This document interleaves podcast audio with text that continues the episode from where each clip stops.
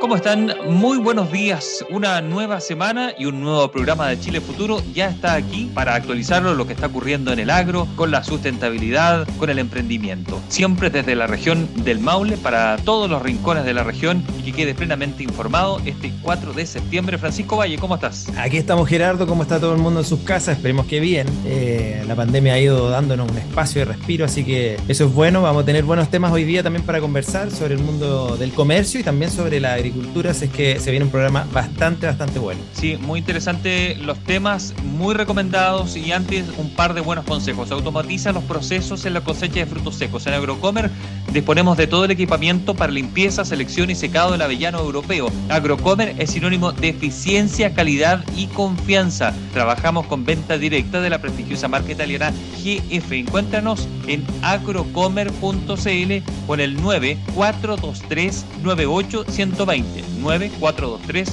98120. Y también los invitamos a Casa Colón. Casa Colón, este nuevo lugar donde usted podría ir a comer, a almorzar, en la noche también a tomarse un café. Eh, está ubicado en Colón 915, en la ciudad de Curipó, en el mismo lugar donde estaba la cafetería Like. Tiene de hecho los productos Like incorporados en la variada carta que posee Casa Colón. Puede hacer sus reservas a través de las redes sociales, arroba cafetería o en el WhatsApp, más 569, anote bien, 9690 3004.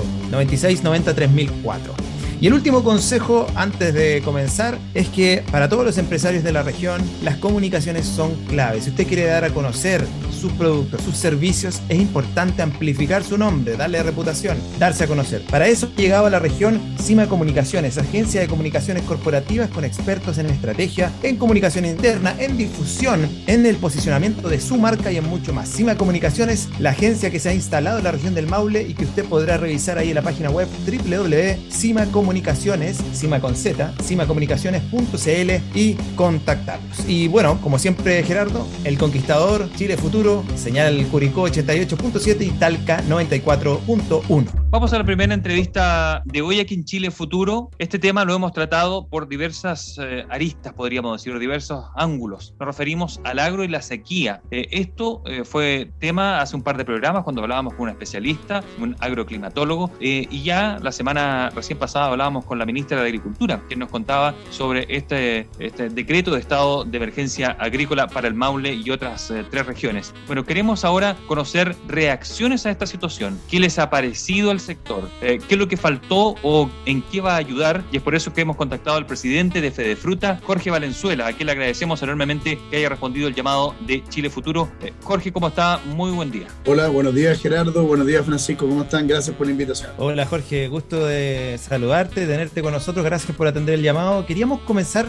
rápidamente hablando sobre cómo está viviendo Fede Fruta este anuncio hecho la semana pasada eh, por el gobierno de, de decretar zona de emergencia agrícola a algunas regiones del país. ¿Cómo lo están evaluando? ¿Creen que ha sido un, buen llamado, digamos, a buen tiempo? ¿O creen que está un poquito desfasado o que deberían haber más regiones? ¿Cómo lo están evaluando ustedes? A ver, sí, primero eh, hubo dos anuncios, eh, porque fueron mezclados, este, creo yo. Se anunció el plan sequía y entre medio salió la emergencia agrícola. Como que yo sentí como que había una suerte como de, mezcla. Entonces, para separar, uno es la emergencia agrícola y otro es el plan sequía. Así como para, para, simplificar un poco la conversa. Es cierto, es cierto, son dos cosas. Exacto. Una, el plan, eh, o sea, la emergencia agrícola, eh, la valoramos por supuesto, porque el fondo en simple es eh, disponer de más recursos o más que, que cada región, ¿no es cierto?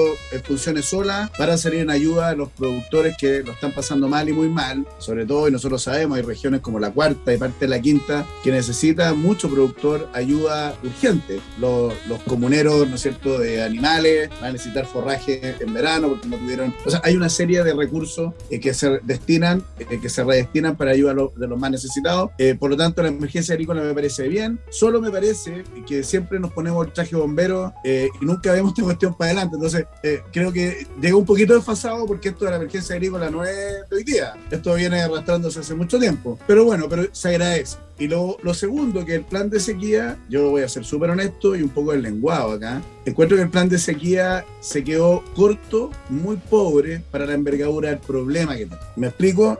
Eh, le, explico en simple, creo que eh, sacaron, o sea, el plan de sequía para mí no es un plan, es como una lectura de todo lo, lo que se ha hablado en todos los gobiernos para atrás, eh, de, oye, los embalses, ¿cuántas veces ustedes han escuchado se van a hacer embalses?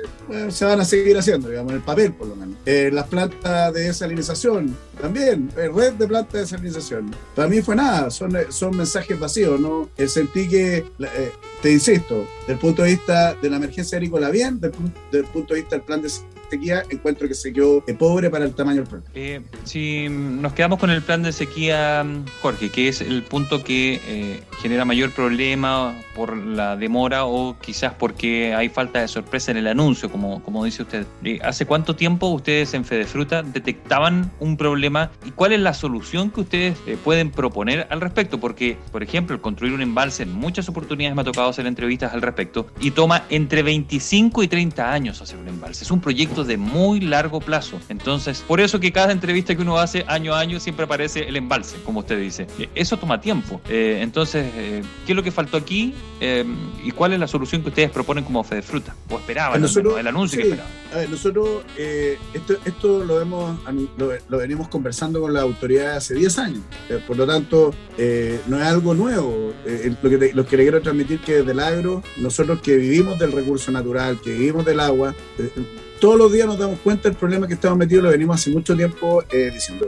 Yo creo que hoy día la comunidad está mucho más sensibilizada con el problema del agua, porque esto, se llama cambio climático, ¿no es cierto? Y dentro del cambio climático, la crisis hídrica. Hoy día, sequía o crisis hídrica, depende de, qué grado de optimismo, pesimismo sea, pero, pero la crisis hídrica. Entonces, nosotros como Fe Fruta veremos hace muchos años hablando con las autoridades, de, que hoy día un embalse, como bien dices tú, Gerardo, eh, puede durar entre 15 y 25 años. Ojo, ¿ah? la construcción de un embalse puede durar menos. Eh, mira, hay un embalse en la séptima región, en Octubre puntualmente, que están los estudios hechos. La, eh, construcción del embalse demora 7 años y la tramitación de los papeles 7 más. O sea, entonces son 15 años, 14 años entre tramitación, tramitación que hoy día convengamos que con toda la tecnología que hay para levantar información de las cuencas, te puede demorar mucho menos ¿no es cierto? El papeleo no tiene por qué ir a Santiago y volver 300 mil correos para allá para acá, sino que se puede hacer todo mucho más ejecutivo. Son siete años para la construcción, siete. Entonces, pero sin embargo, igual son obras que demoran un tiempo y que tienen un impacto, un impacto social, un impacto medioambiental, que hay que evaluarlo hoy día eh, eh, en su mérito. Por lo tanto, quiero yo que,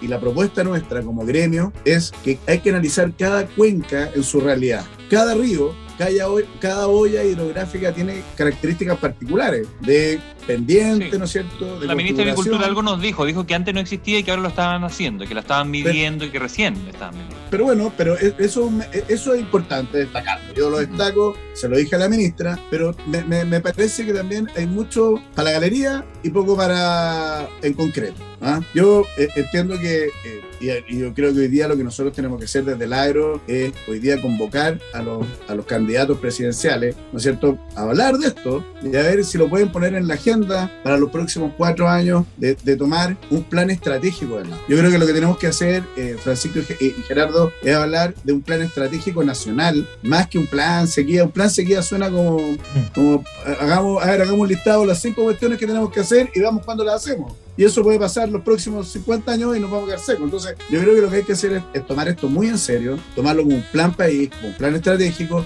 y ponernos a actuar en función de cada cuenca. Si hay un río o un valle que necesita una planta desalinizadora, bueno, hagámosla y hagamos un embalse que no sea un mega embalse, sino que sean tranques o embalses de menor tamaño, que sean de menor impacto eh, socio, social, ambiental y que puedan, eh, pero hagamos algo. Ustedes saben que eh, también se abran las carreteras hídricas y que se demonizaron, ¿no? pero ustedes saben cuál es la carretera hídrica más antigua de Chile. Es una que se hizo en el, en el año 1700, que es el Canal San Carlos.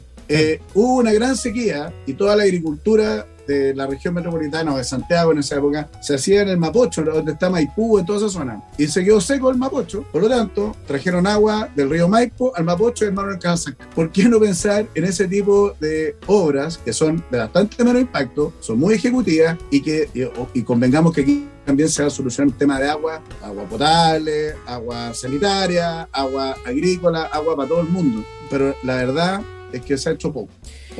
Estamos conversando con Jorge Valenzuela, presidente de la Federación de Productores de Frutas de Chile, Fede Fruta. Estamos hablando sobre el tema de la sequía, sobre, sobre el decreto de emergencia agrícola, pero también, em, Jorge, queríamos preguntarte un poquito más atrás, saliendo de la contingencia que estamos viendo hoy día, de los anuncios, ¿cuáles son los principales desafíos que está teniendo el sector adicionales? ¿ah? Queremos sumar un poco más de pelos a la sopa, lamentablemente, para ir conociendo cómo se está moviendo el mundo em, de los productores de fruta en el país, que es un, que, que, que es un orgullo. Uno cuando, siempre lo contamos en el programa, cuando uno va a otro país y ve una fruta que es de Chile, uno queda pero como, como si hubiera hecho un gol en la final del Mundial Chile. Pues. Entonces, como un orgullo. Entonces, ¿cuáles son los desafíos que tiene hoy día eh, ustedes como, como productores, pero sacando un poquitito este problema que estamos viviendo hoy día, adicionales? Oye, Pancho, que es verdad lo que dices tú. ¿ah? Eh, la fruta y el vino somos súper buenos embajadores de, de Chile en el mundo muchos países conocen a Chile por sus productos y dentro de eso es la fruta.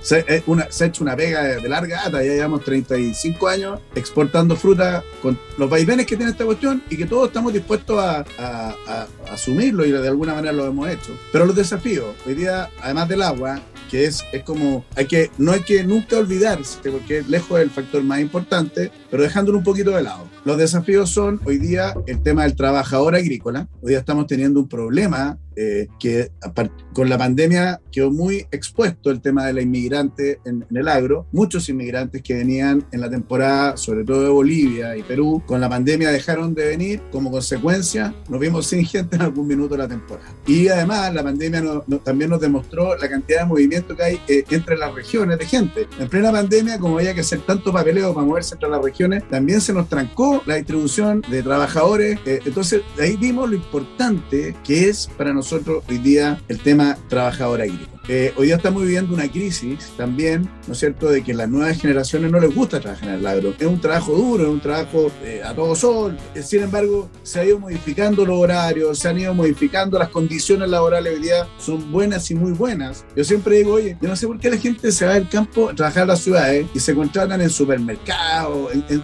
cuestiones medias confinadas. Y en cambio, en el campo hoy día las condiciones son súper buenas y uno trabaja al aire libre, trabaja en armonía. o sea, yo creo que también hay ahí hay, que reencantar, ¿no es cierto?, eh, al trabajo. Entonces, trabajador agrícola, mal llamada mano de obra. Eh, segundo, eh, hay una reconversión varietal hoy día en las distintas especies importante porque hoy día tenemos una oferta genética en las distintas especies muchísimo más grande. Y, eso pasa por un tema de validarla, de estar en esta, con la genética. La genética hoy día a uno le da la posibilidad, técnicamente, Gerardo, ¿no es cierto?, de plantar huertos en alta densidad, con variedades modernas, con colores, con sabores distintos. Un huerto en alta densidad peatonal es mucho más fácil de cosechar, mucho más amigable con el trabajo agrícola y ese es otro desafío. O sea, cómo nos vamos reconvirtiendo a esta nueva genética. Eso requiere inversión, requiere estar ahí, o sea, el financiamiento, otro tema súper importante. Pese que a mí me han preguntado muchísimo por, el tema de financiamiento, hoy día con el tema de la sequía, me, llaman de, de, distintos eh, eh, canales, eh, ¿no es cierto?, para preguntarme, oye, ¿es verdad que los bancos no están pasando plata al agro? Yo tengo que decir que es mentira obviamente que están tomando más, eh, están mirando más en detalle, ¿no es cierto? Más, inversiones, porque así corresponde, porque el riesgo lo asumen todo el mundo, pero no es que no haya plata, o sea, eh, cuando un proyecto es bueno, tiene todas las variedades correctas, tiene la dotación de agua para ese proyecto, la cuestión fluye. Entonces, eh, y el tema de gestión, yo creo que es algo que también, eh, cómo gestionamos hoy día eh, mejor la operación agrícola es algo que estamos. O sea, tenemos un montón, un montón de pega por delante, de desafíos que yo creo que, que nos estamos haciendo cargo.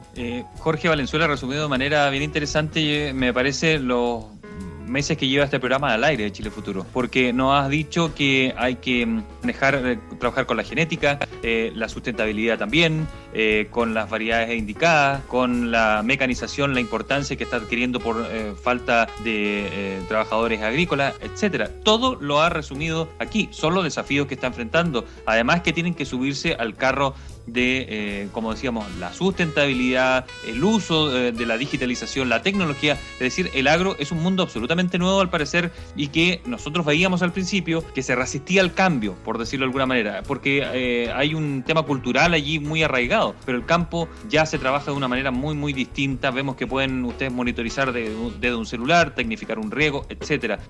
sumando todo eso, ¿cómo ve la disposición a, a ese cambio y cómo ustedes se ven ante la sociedad? Porque eh, lo he escuchado en alguna oportunidad que critican al agro porque consume mucha agua. Está bien, todos consumimos sus productos, ahí no, no aparece la crítica, pero aparece cuando se habla del agua. Falta el agua y el agro se consume el agua. ¿Es tan así eh, o, evidentemente tiene que ser así? Y, si han tenido ustedes que aplicar cambios o van a tener que seguir aplicando cambios para que esto sea optimizado? Sí, yo creo que es súper buena tu pregunta, Gerardo, porque yo creo que hoy día la comunidad está cada vez más eh, sensibilizada eh, con el agro, ¿no es cierto? Yo creo que el conservadurismo antiguo del agro hoy día ya no es cada vez menos. En, el caso de la fruta, que es un sector dentro del agro, que es un sector bastante más, si quiere decirlo, más moderno, ¿no es cierto? más del 60% de los campos hoy día en Chile de fruta, productores de fruta, están bajo un sistema de riego tecnificado. Eso quiere decir, así para, la gente que nos está escuchando, que no está metido en el mundo del agro, tener un riego tecnificado tiene una eficiencia de un 90% en el uso del agua. O sea, nosotros sí que nos estamos haciendo cargo del tema hídrico hace mucho tiempo. Y eso requiere inversiones grandes, inversiones fuertes. No solamente la inversión del hecho de tener que poner el riego, ¿ah? porque hay que tener una, un pozo, una bomba, el, el, sistema de riego, sino que también de capacitar, porque allá uno entra a tener gente más especializada en los campos, ¿no es cierto? no es una pala, ya no es una pala el regador, sino que tiene que manejar un equipo. Exacto, tiene que manejar un equipo, tiene que entender cuándo regar, cómo regar, cuándo aplicar la nutrición a los árboles, etc. Eh, hoy día nosotros estamos muy fuertes en el tema de la sustentabilidad. La sustentabilidad para nosotros es, sumamente importante porque hoy día los compradores de frutas te exigen certificaciones de sustentabilidad. Por lo tanto, todos nuestros procesos tienen que ser sustentables. Además, eh, muy de la mano de la economía circular, o sea, todos los residuos que tú produces en el campo tienes que volver a ocuparlos en alguna parte de tu producción, de tu sistema. Eso está y eso nos estamos haciendo cargo. Yo lo que siempre digo, esto, a mí me encantaría que las cosas fueran de la noche a la mañana. Uno es súper ansioso de querer hacer todo rápido. Sin embargo, cuando uno está en el gremio, te das cuenta que hay que nivelar, porque hay algunos que no están en la lógica en esta conversación y que hay que meterlo en esta conversación, hay que explicarle, hay que capacitarlo y hay que subirlo en eso. Y son procesos que se demoran. Entonces, yo creo que hoy día hay que decirle a la comunidad, a todos los que nos están escuchando, eh, que estamos en eso. Estamos súper preocupados de la sustentabilidad, del recurso natural, nos estamos haciendo cargo, pero vuelvo al tema del agua. Hoy día el problema eh, es que no tenemos agua. Yo escucho de repente, oye, que los derechos de agua, oye, que la cuestión muy ideologizada la conversación. Eso. Pero yo digo, bueno, primero tengamos el agua. Cuando tengamos el agua, conversemos. Es como que pusimos la carreta delante de los güeyes en algunas conversaciones, ¿no es cierto? Tal cual. Eh, pero siguiendo con eso, yo creo que nosotros estamos en esa línea, economía circular, sustentabilidad, son cosas que hay que, todos los productores agrícolas se tienen que meter. Las nuevas generaciones yo creo que están, están con otra disposición y con otro conocimiento para estar en esta conversa. Estamos conversando con Jorge Valenzuela, presidente de Fede Fruta, sobre los distintos desafíos que está teniendo el sector eh, hoy día, incrementado, incrementando sus desafíos por el tema del agua, la escasez hídrica, etcétera, etcétera. Eh, queríamos preguntarte, Jorge, ¿cómo evalúan ustedes hoy día las temporadas de, producción de este año respecto al año pasado, por ejemplo? ¿Y cómo se vienen las próximas de, cara a las frutas que se vienen ahora para el verano, etcétera, el cambio de temporada? ¿Cómo, ¿Cómo ha estado el año comparativamente hablando? ¿Está tan malo o está parejo? Yo sé que los precios a lo mejor van a, han subido en algunos casos porque ha habido escasez de distintas, o sea, esto es la cadena, no es culpa de los productores, pero ¿cómo, cómo lo evalúan ustedes? Bueno, la temporada pasada, ustedes saben que la temporada termina más o menos en mayo, eh, porque ahí terminan con los kiwis, ¿no es cierto? La manzana, los kiwis, ahí más o menos terminan. El kiwi.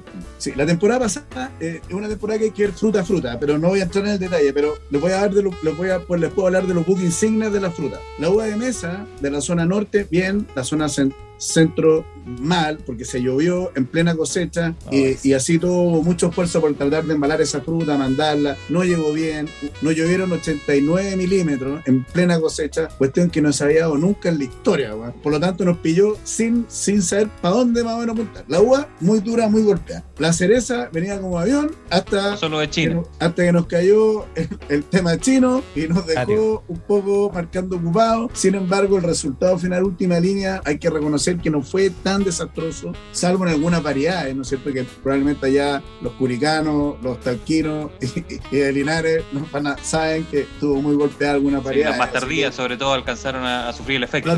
Claro, mira, esto le pegó muy fuerte a la teneda estación. Las tempranas y tardías más o menos eh, se ah, eh, pero, pero sí, pero oye, y el kiwi resucitó como no había pasado nunca o muchos años. Los precios de los kiwis súper bien. El kiwi se pegó una resucitada violenta. También con el tema de la vitamina C, ¿no es cierto? COVID, como que empezó a hablar con esta... Eh, los, los cítricos, eh, yo he escuchado todo, ¿ah? pero los cítricos, los que, los que llegaron bien, se vendieron espectacular, pero el, el cítrico tuvo muchos problemas de logística por el tema puerto y todo, y los cítricos tienen una vida útil de 30 días. Entonces llegó mucho cítrico mal. Bueno, por eso digo, todas las temporadas eh, tienen su cuento. Hoy día, de cara a la nueva temporada, que parte, ah, digamos que a fines de octubre, con la cereza temprana, eh, hay mucho optimismo. Yo creo que esta, esta lluvia que nos cayó hace tres semanas, de alguna manera resucitó, ¿no es cierto?, alguna la esperanza.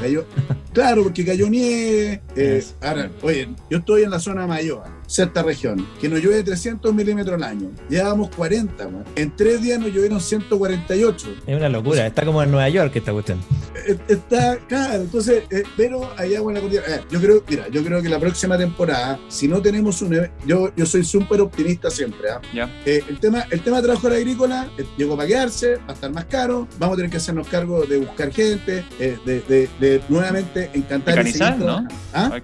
esto, esto no va a parar, como dice, hay que mecanizar supongo, y apoyarse también en ese tipo de, herramientas tecnológicas para poder cosechar y, no depender tanto de la gente, ¿no? Por supuesto, yo, la automatización, la mecanización es un temazo, pero no todas las frutas te da, Gerardo. No, no, la, uva, la, uva de mesa, todavía la cosecha es súper manual. Así, ¿Cachai?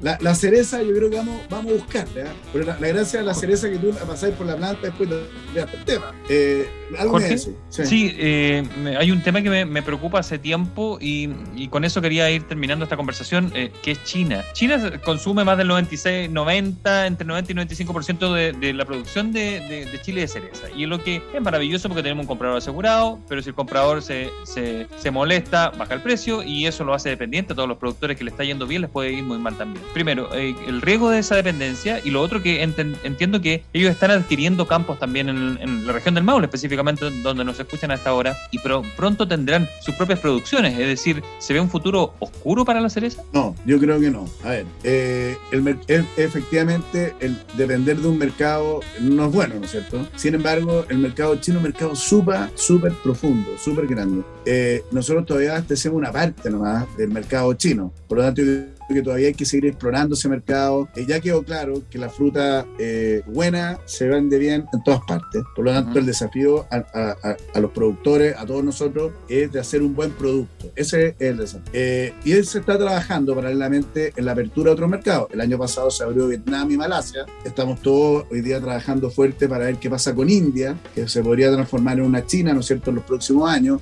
sin embargo, el mercado chino es un mercado que tenemos que seguir trabajando, un mercado profundo, que, yo creo que todavía falta por explorar. Yo creo que el trabajo nuestro, eh, Gerardo y Francisco, es hacer una buena cereza, un buen producto, en el caso particular de la cereza. Ahora, los chinos están llegando a Chile efectivamente, están comprando, están, están, están entrando dos formatos. Uno, asociándose con algunos productores para para poner líneas, ¿no es cierto?, de proceso de fruta. Ellos entran mucho en la cadena de, proceso de distribución y otros en la, en la parte de campo, eh, pero también vinculados a productores. Yo creo que, eh, porque ellos tienen, necesitan gente que haga la operación agrícola, cierto? Que es ahí el tema, la llave de esta cuestión. Eh, entonces, hay que mirarlo, eh, hay que ver que los productores hagan buenas alianzas, ¿no es cierto? Con buenos chinos, con buenos inversionistas que hay, eh, ir, ir buscando cómo seguir desarrollando el mercado. Es algo que no se puede evitar, ¿no es cierto? Que yo, yo lo veo bien en la medida que se hagan las cosas bien, ¿no es cierto? Que se hagan buenos convenios, buenos negocios, que tenga una mirada a largo plazo. Bueno, hay mucho tema que conversar. te agradecemos a Jorge Valenzuela, presidente de Fede Fruta, porque nos has dado un barrillo así bastante eh, detallado de distintos temas que son muy importantes para la región del Maule y para todos los chilenos en realidad, porque el campo para nosotros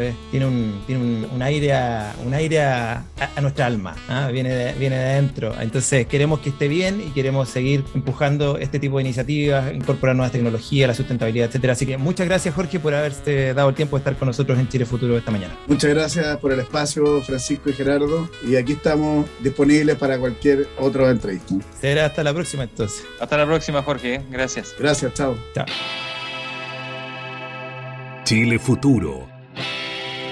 Guarda el dato con la publicación en el diario oficial de una resolución del Servicio Agrícola y Ganadero, se estableció una nueva normativa dirigida a los viveros de plantas de vid del país, con el objetivo de mejorar la calidad sanitaria de este importante sector agrícola. A través del documento se estableció una lista de plagas no cuarentenarias reglamentadas para material de propagación de vid, como son el grapevine Leaf Virus, también conocido como GFLB, y el Grapevine Leaf Fraud Association Virus 3, también conocido como GLRAB3, y se detallan cada una de las medidas fitosanitarias obligatorias que se implementarán para su supresión en las diferentes etapas de la cadena productiva de plantas. Explicó el director nacional del SAC, Horacio Borges, que la nueva normativa es fruto del trabajo colaborativo entre el SAC y las entidades que han formado parte de los grupos técnicos constituidos por gremios relacionados al rublo de la vid, así como por académicos e investigadores. Esta reglamentación entrará en vigencia en septiembre del 2022, por lo cual durante todo ese periodo previo, el SAC estará enfocado en su difusión entre quienes son parte de la cadena de comercialización de plantas de vid, así como generar capacidades en los viveristas y en los laboratorios que jugarán un rol clave en el muestreo de las plantas madres.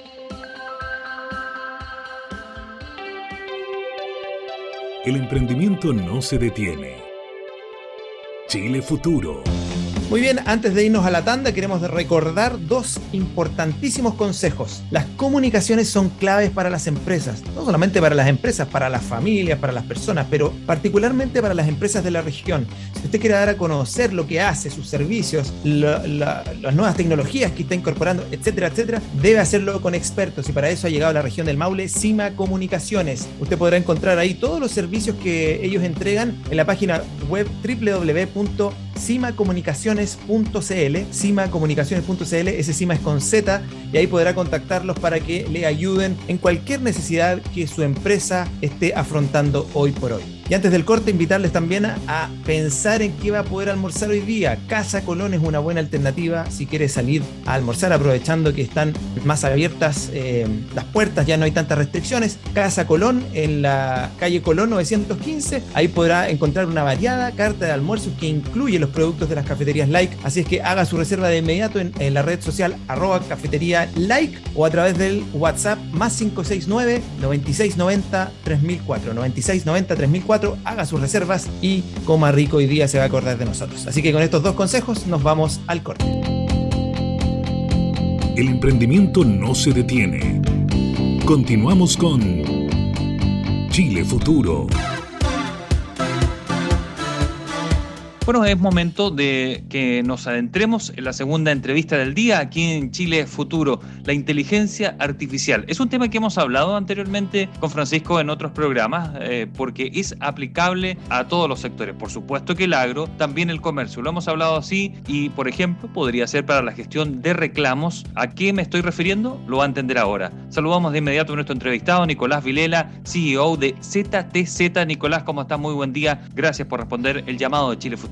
Muy buen día, Gerardo. Gracias por tenerme aquí. Buen día, Francisco. Eh, y súper interesante ver cómo se aplican estas nuevas tecnologías al agro, que es una industria que ha existido desde siempre. Sí, sí, vamos a ir ahí entrándonos en tema. Nicolás, gracias por atender nuestro llamado. Mira, queremos partir por lo básico, eh, que la gente conozca qué es ZTZ, cuándo nacieron eh, y desde hace cuánto están trabajando en las distintas empresas de Chile. Total, ZTZ es una empresa, una startup, una empresa de origen tecnológico chilena notarán que mi acento es un poquito argentino, pero hace ya más de cinco años que estoy acá radicado en Chile. Y básicamente lo que nos dimos cuenta era que la gestión de reclamos, ante todo de reclamos regulatorios, que son esto que el consumidor hace a través del CERNAC, eran un gran problema y que no había como un estándar de cómo manejo esta información, de cuántos reclamos tengo, cuántos respondí, cuál fue el origen, y que el gerente de legales empezaba a exigir como yo necesito tener esta información para administrar la empresa. El gerente de atención al cliente decía, pero tenemos que dar una buena respuesta respuesta en cada reclamo y que la inteligencia artificial era la respuesta. Entonces, como buenos computines que somos, decidimos crear esta oferta de valor de un asistente de inteligencia artificial que te ayuda en todos los niveles para trabajar mejor tus reclamos y atender mejor a tus clientes. Nicolás, es, eh, ¿con eso te refieres, para quienes nos escuchan hasta ahora en Curicó, Talca y en la región del Maule, a, esta mm, fórmula que cuando uno llama a un número para un reclamo o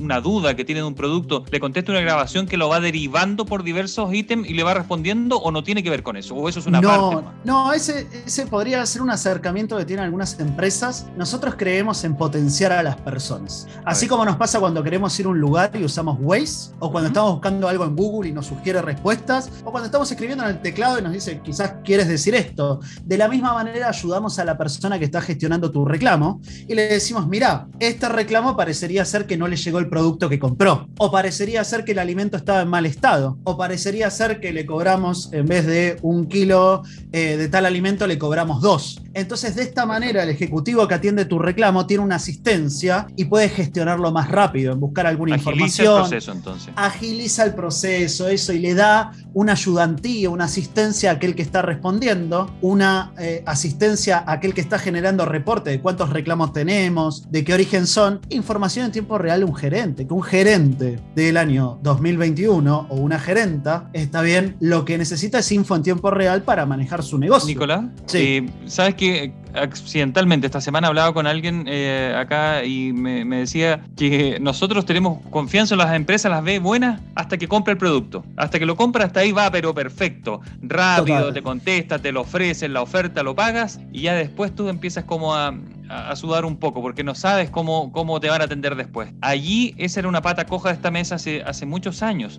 Eh, siento que ahora ha ido disminuyendo o que se le ha dado mayor importancia aparte de las empresas aparte, ¿o no? Total, bueno, hay un dicho que no es mío, es del área de atención al cliente. Eh, en marketing se hace la adquisición del cliente, pero en postventa se lo fideliza. ¿Está bien? Claro. Porque, porque el tema no es elegir la primera vez, el tema es mantener y la gran ganancia con un cliente está en que se haga adepto a la marca. Y eso depende mucho, no tanto de la buena experiencia cuando uno compra, sino de qué pasa cuando tenemos algún problema. Porque las grandes amistades uno las logra con aquella persona que tuvo un problema en un viaje y dice, mirá qué bien que reaccionó, cómo resolvió esto y demás. Ahí es donde se ve como el lado noble de una persona o no se lo ve. Lo mismo sucede con una marca. Imagínate yo tengo un reclamo, hago un reclamo a una marca y en vez de decirme Nicolás me dice Pedro. Digo, uy, ni nos conocemos, yo me sé tu nombre y vos no te sabes el mío.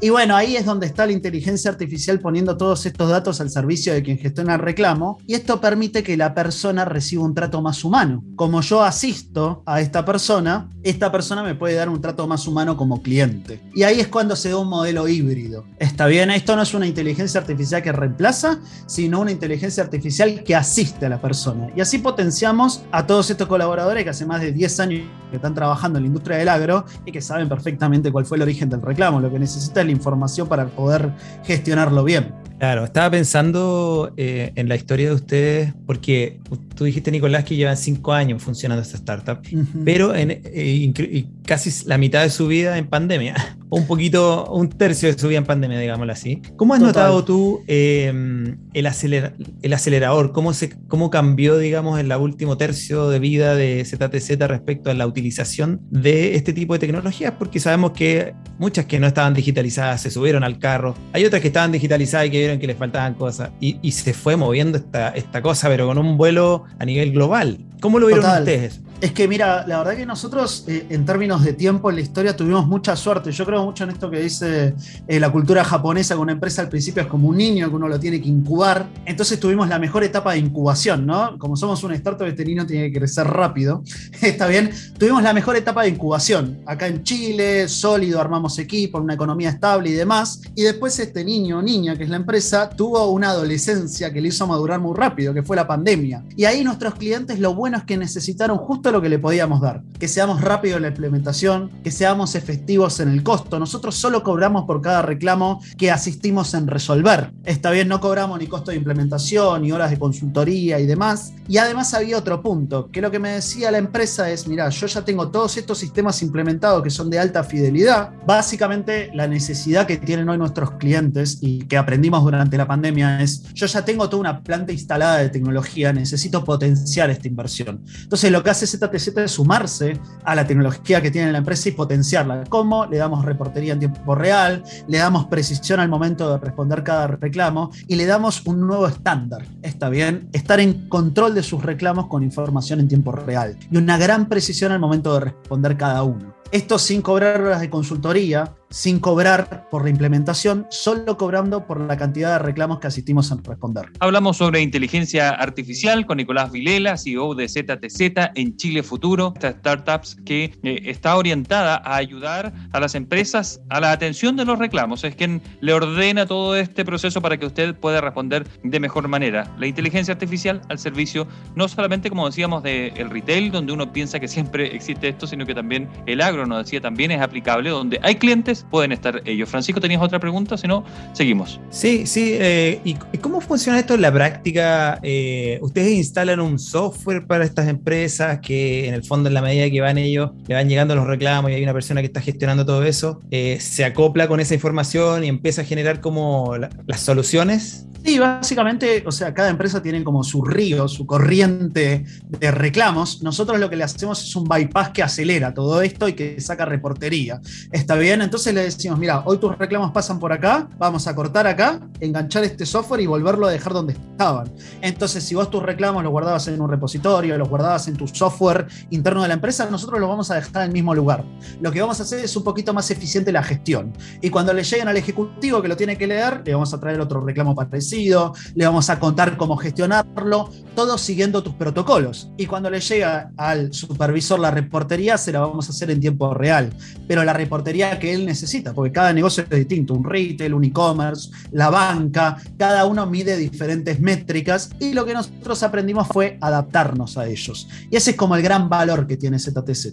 Y todo esto lo hacemos rápido porque nuestra tecnología es modular. Lejos de decirle, tiene esta forma y no tiene otra, le decimos, tiene la forma que vos necesites. Y eso fue lo que aprendimos durante la pandemia. Era quiero una solución para ahora que sea efectiva en costos y rápida de implementar. ¿Está bien? Entonces esa fue nuestra gran oferta de valor. Mira, eh, importante tú decías lo de la fidelización del cliente. Eh, al parecer se transforma en una etapa clave. Probablemente no es difícil vender un producto una vez a alguien. Lo difícil es que él te siga comprando y que probablemente te recomiende a otras personas porque sabe responderle. Eh, eso lo, uno lo toma como un ejemplo lo que ocurre con las empresas internacionales que responden muy bien.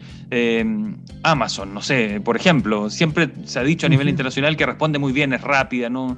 Eh, eso, eh, acá tú dijiste que ya se está abriendo un, mundo para, para, ese lado, es decir, se quiere fidelizar, se quiere atender mejor. Eh, ¿Eso se concentra principalmente en el retail o tú decías que era aplicable? Esta, mm, ustedes a, otros podían trabajar en, en, otras áreas también. Industria de seguros. ¿Han, también. probado ustedes? Sí. Totalmente que sí, sí. Tenemos gente de la industria del seguro, tenemos personas de la banca. O sea, son en todos los negocios la, la postventa es importante y lo que se llama como el upselling, qué más te puedo vender a vos como cliente si te conozco, conozco tus necesidades y si tenemos una buena relación. La relación con el cliente es como un puente, cuanto más grande sea, más, cosas pasan. Me explico, y hasta el mismo cliente te pide más productos y te pide más servicios.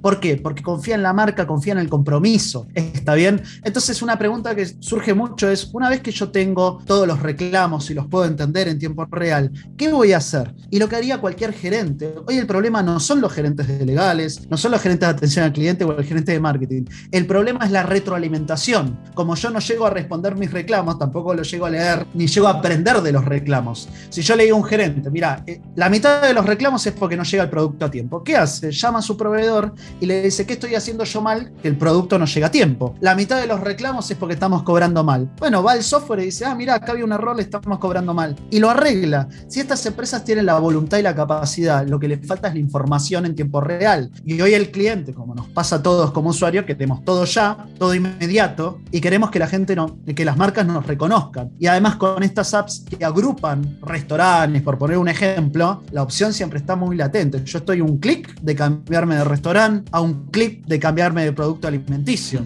Entonces, lo único que depende es cuánto me conoces y hoy cuando estamos encerrados en cuarentena, gracias a Dios ahora no, es el momento, pero nos encanta que nos manden una tarjetita y nos digan gracias por elegirnos, te dejo unos caramelitos y demás. Eso es lo que hace que uno vuelva a comprar. ¿Estás bien? Eh, Total, pero el punto es que me conozcan. Estamos, Dale, Gerardo, dale, dale. Eh, no, no, me quedaba la duda del tamaño de la empresa que puede contratar a una empresa como ustedes. Es decir, Mira. tiene que ser una tremenda compañía o qué tan pequeñita ya es una buena idea considerarlo, porque tú decías, eh, eh, no, no, no se cobraba por un software, una mantención, no, no funcionaba así su negocio. Entonces eso podría ser que fuera muy moldeable, asumo, para distintos tamaños de empresa. Totalmente que sí. Mira, hoy nos pasa que tenemos gigantes, como es el caso de Mercado Libre, que es una, eh, si no es la empresa más grande de Latinoamérica, por ahí anda. También tenemos a Uber, está bien. Tenemos eh, colosos de la industria chilena, como es el caso de la Polar. Tenemos HDI, que es un holding de seguros internacional. Solo por nombrar algunos, son todas empresas muy grandes, pero también nos pasa que tenemos pequeños proyectos dentro de ellas que serían muy equiparables eh, a una empresa quizás un poquito más chica. Entonces, el punto acá es, si los reclamos me están superando, ya es un indicador. Si quiero tener más control y más conocimiento sobre los reclamos que tengo, hay entidades financieras que capaz tienen poquitos reclamos, pero los quieren tener eh, muy controlados. También es una oportunidad y también es una gran oportunidad partir con algo pequeño dentro de una empresa grande, porque me deja probar el software, es una pequeña inversión y me deja ver dónde más lo puedo aplicar. Porque nos pasa que, con, por ejemplo, con Mercado Libre tenemos más de 10 servicios diferentes de gestión documental y en diferentes países. Está bien, y la mayoría de las empresas que nos compran un país nos termina comprando en los demás países donde tiene representación. Estamos conversando con Nicolás Vilela, él es CEO de ZTZ, esta empresa que está implementando inteligencia artificial para la gestión de los reclamos. Nicolás, sobre la inteligencia artificial, ¿ah? yo, yo lo hemos hablado otras veces acá en el programa, pero siempre es interesante escuchar visiones diferentes. Eh, la gente le tiene miedo, no todos, ¿ah? pero hay mucha gente que le tiene miedo. Entonces es importante ir evangelizando sobre este tema. Piensan que la inteligencia artificial va a llegar a quitarles el trabajo. Tú dijiste al principio que este, este tipo de inteligencia artificial potencia tu propia capacidad. Entonces, ¿cómo, ha sido, ¿cómo ves tú la respuesta de la gente en general ante la inteligencia artificial? Y por otro lado, eh,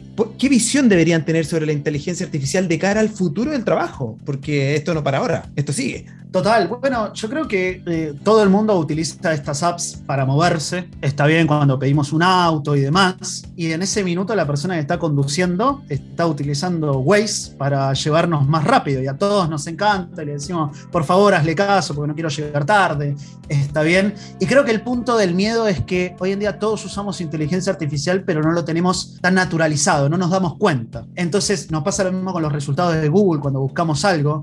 Y yo creo que el punto es que todas las buenas inteligencias artificiales están para asistirnos y no para reemplazarnos. Entonces yo la primera pregunta que le haría a un proveedor es esta. ¿Vas a asistir a mi gente, a la persona que tengo contratada hace cinco años y que conoce mi empresa y conoce mi negocio? ¿O venís a reemplazarlo? Porque si no caemos en estas que parecen mágicas y que al final lo que termina es generando una mala experiencia de usuario. O yo llamo un número, como que me responde un robot y, pucha, me perdí, quería que me atiendan rápido, pago una fortuna y es malo bueno sería que me atienda una persona y que esta persona con dos clics encuentre quién soy y esté asistido. ¿Está bien? Entonces, para mí, el paradigma se da por dos cosas. Uno, saber que ya lo estoy usando.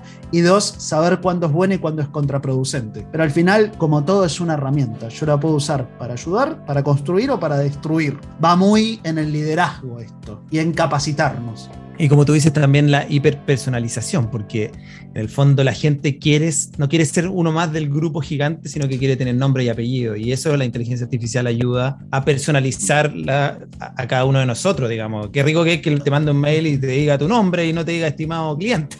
Total, y, y, adelantarme al error, porque si yo me doy cuenta, por ejemplo, supongamos que yo vendo zapatos y detecto en tiempo real que hay 100 pedidos de zapatos que, van que, que llegaron tarde, ya me puedo adelantar que seguramente los siguientes 100 también lleguen tarde, pero qué rico que te mande un mail y te diga, nos confundimos, tus zapatos van a llegar tarde, pero ¿sabes qué? Además te estoy mandando unos calcetines porque acepto el error. Y ahí digo, ah, buenísimo, cuando se confunde me cuidan. Está Hay bien. respeto. Hay respeto y además seguramente si los zapatos llegaron a tiempo no se lo cuentes a nadie, pero si te mandaron los calcetines y te pidieron disculpas, se lo cuentes a todos tus amigos. ¿Está bien? Entonces estamos muy en la viralización del reclamo negativo, pero mm. muy poco en la viralización realización de reclamo positivo y en tomar esto como que reclamo es un feedback, ¿está bien? Que yo puedo monetizar, que yo me puedo dar cuenta. Estamos, ¿por qué no vemos esta oportunidad? Porque no había herramientas que nos muestren la data en tiempo real. Y hubo mucha promesa de que sí y poca certeza, ¿está bien? Hoy en día con las marcas que tienen ZTZ yo me animo a decir que es una certeza. Está bien. Y no me tienen que creer a mí, pueden preguntar en empresas de primer nivel como Mercado Libre, en empresas de primer nivel como es el caso de HDI, eh, en un emblema del país como es el caso de la Polar. ¿Está bien? Entonces yo invito a los gerentes de innovación, de legales, que vayan a preguntar ahí y luego vengan a tocarnos la puerta a nosotros. Nicolás, eh, bueno, ya decíamos que podía ser complicado porque no había costumbre de fidelizar, no había costumbre de preocuparse qué pasaba después de la venta, ese ya antes no era mi problema. Eh, probablemente eh, existía un temor a la inteligencia artificial, o sea, van a sentar un computador en mi silla y yo ya no voy a estar aquí.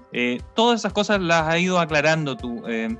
¿Podrías darnos algún ejemplo, no menciones la empresa por supuesto, de algún cambio que, que se provocó con, con esta llegada, algo que le pasaba a una empresa permanentemente y que cuando ustedes llegaron esto cambió. Lo digo porque podría quedar como un buen registro y ejemplo para nuestros auditores que probablemente vean el agro a lo mejor muy lejano, o el comercio en Curicó, o el comercio en el centro de Talca muy lejano a esto y probablemente no está tan lejos está mucho más cerca de lo que se cree. Totalmente que sí. O sea, teniendo estas herramientas, o sea, si yo ofrezco la materia prima o comercializo un producto a través de un retail, de un retail, me voy a ir al ejemplo de que yo produzco alimentos y esto se vende a través de un supermercado. Con una herramienta de este estilo yo le podría pedir feedback, le podría decir, decime, de mi producto, ¿qué feedback te dieron? ¿Cuántos reclamos tuviste? Y este supermercado podría tomar, filtrar simplemente por este producto y decirle, mira, acá están todos los reclamos que me llegaron de tu producto. Y yo lo podría mejorar y me podría dar cuenta que quizás la cadena de frío no se rompe en mi entrega, sino se, se rompe cuando lo recibe este supermercado. ¿Y qué puedo hacer para prevenirlo? Porque al final, por poner el ejemplo muy básico, pero si el tomate llega podrido, nadie lo compra. Si nadie lo compra, no me compran más a mí que soy el productor. ¿Me explico? Y lo otro que se ha pasado es que cuando uno le da una herramienta de asistencia a la persona que responde a reclamos, yo tomo esto como un centro de aprendizaje más que de atención al cliente. Y esta persona que responde a reclamos y sabe detectar orígenes pasa a ser un supervisor y un generador de conocimiento. Donde yo digo, mira, además de responder los reclamos, me estoy dando cuenta que vienen de esta manera y le puedo informar al área que está ocasionando el problema o al proveedor que estoy teniendo este problema con el producto. Está bien porque también podría pasar que este tomate que viene, viene bien refrigerado, pero en un packaging que se rompe. Entonces llega roto a la góndola. Yo como me entero, me entero a través del reclamo que llegó del CERNAC, que dice, mirá, compré los tomates, me vinieron todos rotos. O quizás que lo rompe eh, la app de delivery, por poner un ejemplo. Pero cómo da vuelta esto a través del feedback inmediato. Y cómo yo puedo hacérselo llegar al productor, porque mi gestión de reclamos es eficiente. Y genero conocimiento. Y como genero conocimiento, lo comparto. Y le digo, mirá, cambias el paquete donde viene el tomate, voy a tener que cambiar de proveedor. Pero esta vez te puedo avisar. Y vos sabés que esta relación se rompió porque se rompió el tomate, no porque no te quiera, no por tu precio, no por tu calidad. ¿Está bien? Claro. Eh, eh, es muy interesante todo esto que hemos conversado porque ayuda al mejoramiento continuo de las empresas que en la medida que recibe errores, o sea, comete errores, todos cometemos errores, pero los puede ir superando, la empresa va creciendo, va mejorando y eso es un círculo virtuoso. Así que súper interesante lo que nos has contado hoy día. Hemos hablado con Nicolás Vilela, se nos fue el tiempo Nicolás, pero eh, CEO de ZTZ, esta empresa que está implementando inteligencia artificial para la gestión de reclamos. Ojo ahí el mundo del retail, el mundo del agro, todos los sectores que están aquí en la región del Maule podrían consultarle a ellos si es que tienen alguna de estas necesidades. Así que muchas gracias por atender el llamado de Chile Futuro, Nicolás, y será hasta la próxima. Dejo la invitación www.ztz.ai, ahí pueden pedir una demo eh, y muchas gracias por recibirnos. Encantado. Gracias, Nicolás. Que esté muy bien. Que esté muy bien. Que esté muy bien. Tecnodata. En el Tecnodato de esta semana queremos hablar de nuevas tendencias que este año 2021 están presentándose para el mundo empresarial respecto a la utilización de nuevas tecnologías. En total serán 12 las nuevas tendencias que revisaremos en las próximas semanas, pero hoy día comenzaremos con las primeras cuatro tendencias. Recordemos que el año 2020, el año recién pasado, fue calificado como un año del gran salto tecnológico, ya que muchas empresas tuvieron que subirse rápidamente a la digitalización de sus procesos, incorporando inteligencia artificial, big data eh, y otros procesos de transformación digital que a nivel global ya están siendo una nueva normalidad. La primera tendencia son los asistentes digitales con voz la nueva compañía. Esta sensación de querer estar acompañados se verá como una consecuencia de los lapsos de tiempo que muchas personas tuvimos que pasar solos ¿ah? desde nuestras casas por estar confinados por la pandemia y trae consigo la tendencia de estos asistentes digitales que van a comenzar a aparecer por todas partes. Este año 2021 buscará la creación de nuevas formas de combinar e interactuar servicios y equipos de software en el marco de enfoques modernos para organizar procesos como por ejemplo servicios bancarios utilizando exclusivamente la voz entonces, si los fabricantes logran desarrollar interfaces de usuario de voz con capacidades avanzadas de reconocimiento y transferencia de emociones, las empresas claramente podrán utilizarlas para aumentar la satisfacción del cliente. Hoy día ya tenemos algunas de ellas como el asistente de Google Siri de Apple que ayudan a realizar algunas tareas. Así es que a ponerle ojo a esta tendencia. La segunda tendencia será el uso de inteligencia artificial en un año en donde esta ha ido adquiriendo madurez. La inteligencia artificial se comenzará a aplicar en una amplia gama de lugares, de información. Incluirá en videos, se incluirán imágenes, voz, actividad de tráfico de red, datos de sensores, etc. Estará presente en todas partes. Se estima que al menos 25 mil millones de cosas estarán conectadas para finales de este año a la inteligencia artificial y se espera que para el próximo año las tecnologías de inteligencia artificial crezcan exponencialmente y se incluyan en casi todos los productos y servicios tecnológicos. La tercera tendencia que analizaremos es la llamada Internet de las Cosas. El Internet de las Cosas es un término del que escuchamos hablar constantemente desde hace ya algún tiempo y representa la forma en la que cosas cotidianas que se conectan a Internet actúan en sinergia logrando ser un todo integrado. En otras palabras, se trata de una red que interconecta objetos físicos mediante un programa, ¿verdad? Especializado que le permite no solo conectarse a Internet, sino que uno puede programar que estos artefactos realicen ciertas actividades en momentos específicos del día.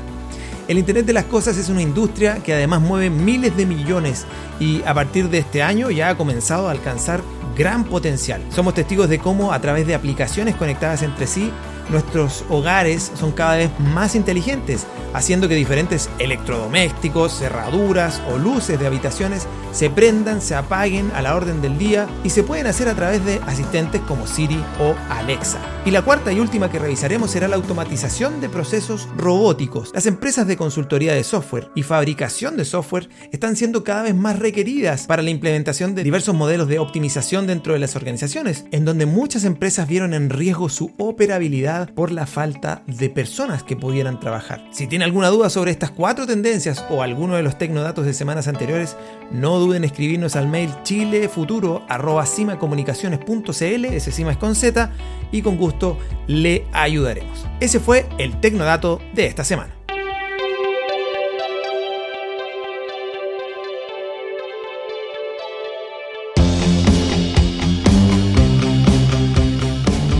Con ese interesante dato tecnológico vinculado a hacia dónde van las tendencias para las empresas, eh, ponemos fin a este programa, no sin antes entregar un buen consejo. ¿Quieres aumentar tus ventas? ¿Quieres que el mercado en la región conozca tu marca, tus productos?